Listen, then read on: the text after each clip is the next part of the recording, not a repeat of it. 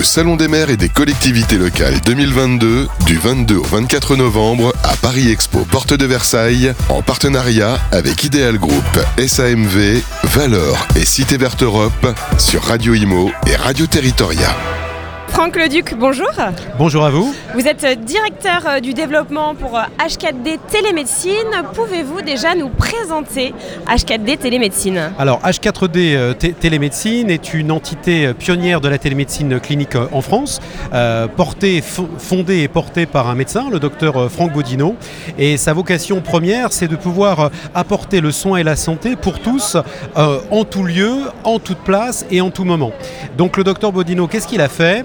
Euh, médecin généraliste, il a créé la toute première cabine de télémédecine clinique en France euh, qui permet de contribuer à l'amélioration de l'offre de soins dans les territoires et de pouvoir apporter, euh, modestement mais sûrement, une réponse concrète à la désertification médicale. Et oui, on connaît ce, problème, ce gros problème hein, qui s'étend partout en France, qui touche même des villes hein, comme Paris, les déserts médicaux. Exactement. Euh, voilà, vous signez un, exemple très frappant, parce qu'on a tendance à penser que la désertification médicale ne touche que les espaces ruraux. Pas du eh bien, en fait, non.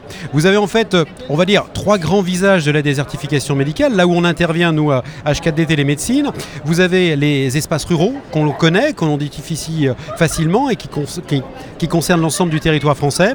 Vous avez les territoires périurbains, c'est-à-dire ces villes de, de 4 000, 5 000, 10 000, 15 000 habitants qui, avaient des médecins et qui voient leurs médecins partir à la retraite et non remplacés. Et puis vous avez dans les très grandes agglomérations, dans les quartiers notamment qu'on appelle quartiers politiques de la ville, euh, eh bien des, difficultés de démographie médicale. Donc ce sont trois visages différents de la désertification médicale, mais trois visages sur lesquels il faut que nous puissions intervenir et c'est ce que l'on fait aujourd'hui euh, euh, à la fois en espace rural, périurbain et, grandes agglomérations. Alors concrètement, comment ça se passe? Donc là, nous sommes devant une magnifique cabine en bois, c'est ça? Alors tout, tout à fait, là vous êtes sur un, un, des, un des modèles parmi l'ensemble de la gamme H4D Télé médecine. Alors c'est une, c'est une cabine euh, qui a vocation de s'adresser avant tout à la médecine de premier recours. Donc voilà, qu'est-ce qu'a qu'est-ce qu'a pensé le docteur Bino sur la télémédecine clinique? Il est parti de la définition d'une consultation médicale. C'est quoi la consultation médicale?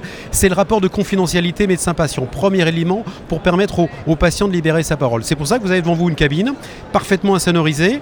Le patient s'assoit dans la cabine, devant lui il a un écran euh, dans lequel il va retrouver effectivement le médecin en direct avec qui il va organiser un échange. Ça c'est le premier temps de la consultation. Et le deuxième temps de la consultation, concomitant, c'est de pouvoir réaliser un examen clinique. C'est pour ça qu'à l'intérieur de la cabine, vous avez un certain nombre de dispositifs thermomètre, euh, otoscope, dermatoscope, euh, stéthoscope, euh, la possibilité effectivement saturométrie et le, brassard de, tensiomètre notamment qui permettent de réaliser, deuxième élément, l'examen clinique. Donc qu'est-ce que va faire le médecin à distance? Il va en fait en quelque sorte déléguer sa main médicale et guider le patient pour prendre ses, ses mesures, ses prises de constante et qui vont lui permettre justement au médecin de pouvoir établir un diagnostic. Et avec ce diagnostic-là, bah, il pourra prescrire. Voilà. Donc l'idée d'une cabine de télémédecine clinique. Alors j'ai vu qu'on pouvait également insérer sa carte vitale. Hein. Exactement. Ce qui va déclencher la, consultation médicale, vous avez vu, il y a un emplacement dédié, c'est de commencer la consultation au travers de la carte vitale. Ce qui permet d'avoir naturellement pour le médecin à distance l'ensemble des informations nécessaires sur le patient et de s'intégrer eh dans le parcours de soins euh, euh, traditionnels. Parce que l'idée fondamentale d'HKD dans les territoires, c'est naturellement, c'est pas de poser une cabine de télémédecine, c'est de participer à créer un projet de territoire innovant avec les acteurs locaux, politiques publiques, mais également avec les acteurs institutionnels de santé, l'ARS, la CPAM, le Conseil de l'ordre des médecins pour ne, citer que. Alors nous sommes sur le stand, le magnifique stand de Bouygues, euh, Bouygues Télécom. Euh, pouvez-vous nous parler de votre partenariat avec euh, cet opérateur Alors vous avez raison, c'est un magnifique stand sur lequel on se trouve euh, aujourd'hui. C'est Bouygues Télécom est notre partenaire parce que, en fait, vous allez le comprendre, c'est très simple. Euh, la zone blanche numérique rime souvent avec la zone blanche médicale. Donc le désert numérique rime souvent avec désert médical. Donc on, notre collaboration avec Bouygues, c'est de pouvoir effectivement mutualiser nos compétences pour intervenir dans des territoires justement qui n'ont pas forcément la meilleure des couvertures numériques, parce qu'évidemment la télémédecine clinique par définition elle dépend du réseau. Et donc notre partenaire, c'est de créer ensemble des synergies pour pouvoir intervenir dans les territoires qui ne bénéficient pas forcément de la, de la couverture euh, euh, réseau euh, idéale.